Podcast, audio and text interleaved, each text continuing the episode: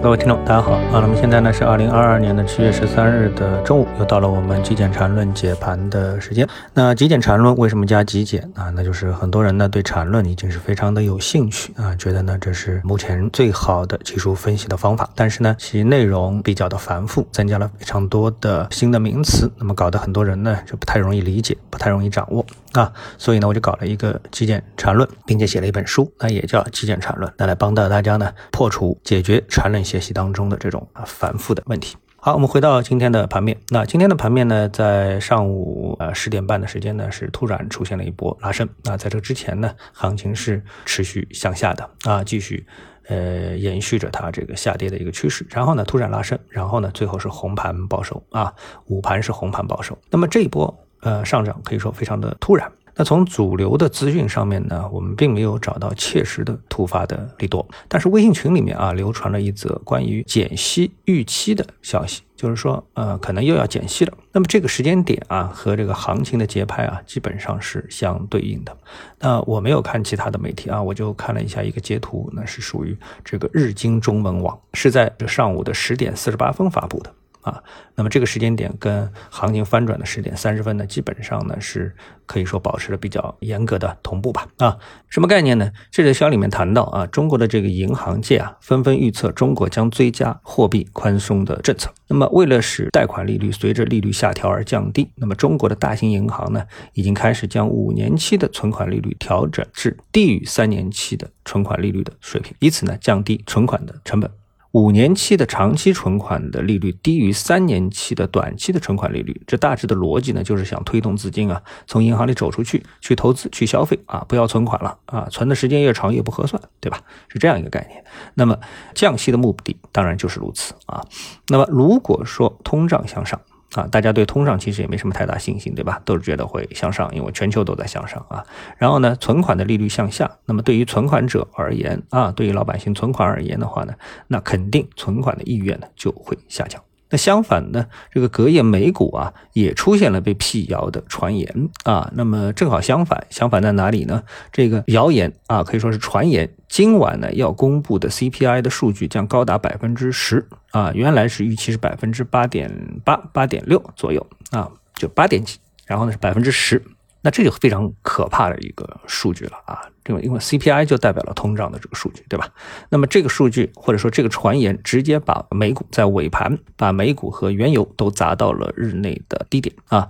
看到这个原油啊，昨天一天的走势是从前天的收盘的一百零四的这个价格开始往下砸，那么到了今天的早上啊，也就是美国的收盘砸到了九十四的水平啊，砸掉了足足接近十美元，这个幅度可以说是属于暴跌啊，属于暴跌。好，我们再来看我们的 A 股的这个结构。那么今天早上的反弹啊，能不能反转市场的这个破位下跌呢？我相信这个都是大家关心的一个问题，对吧？好，那我们以三零零指数的视角，然后呢切换到三十分钟图，那么可以看到这次的破位啊，有一个反抽，当然是非常正常的啊。那么这呢就是可以构筑一个右肩的一个机会啊。我们看那个上升过程当中，每一个中枢啊都有可能成为未来反转行情的一个右肩，只要它是最后一个啊上升中枢。所以呢，我们从图中可以看到，整个的一个行情的核心啊，关键点还是在四千四百点附近的支撑压力位。这个位置变成压力之后啊，原来是支撑，现在变成压力之后，那这里呢出现第三类卖点的机会啊很大。什么叫第三类卖点呢？就是反抽。啊，回不到这个压力线之上，就是突破之后啊，它回不到这个突破线的这个反面，那就比如说是跌破，它就回不到这个跌破线之上啊，那么只能呢继续寻找下部的支撑，然后呢导致下跌的行情的这个继续。当然还有一种可能性啊，我也给出了大家一幅图，这个呢是个标准的缠论图啊，那么这种可能性呢就是什么呢？这波的下跌的这个调整啊，调整啊，如果说在这里位置结束的话，那么它会。重新呢回到这次上涨行情的那个高点，嗯，然后呢就走出一个空中 W 的这么一个形态，那这个呢就构筑了一个上涨中继中枢啊，上涨中继中枢。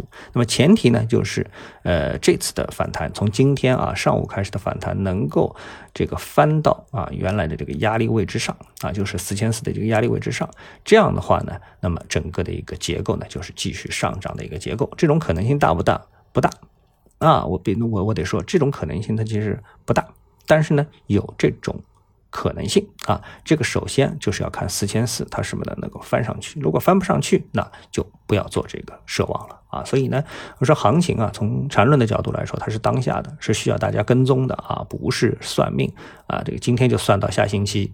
今天星期三算到下星期三的指数会在哪里啊？这种算命式的研发和判断啊，这个是相当错误的啊。所以我们经常会在很多这个呃行情分析的评论当中，比如说有人写一篇文章，然后在评论当中有人说被打脸了吧，说错了，这是不对，因为他这种评论就是把这个分析师啊当算命师来考虑啊，这种说法肯定。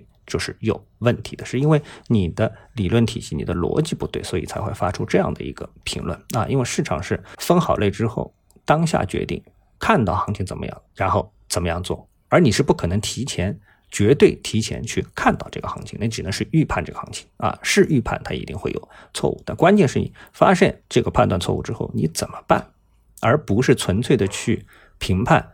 哎，你又错了啊，你又打脸了吧？啊，你又错了啊，这种。思路是不正确的啊！好，呃，那我们今天中午的缠论解盘节目呢就到这里啊，我们下次的节目时间再见。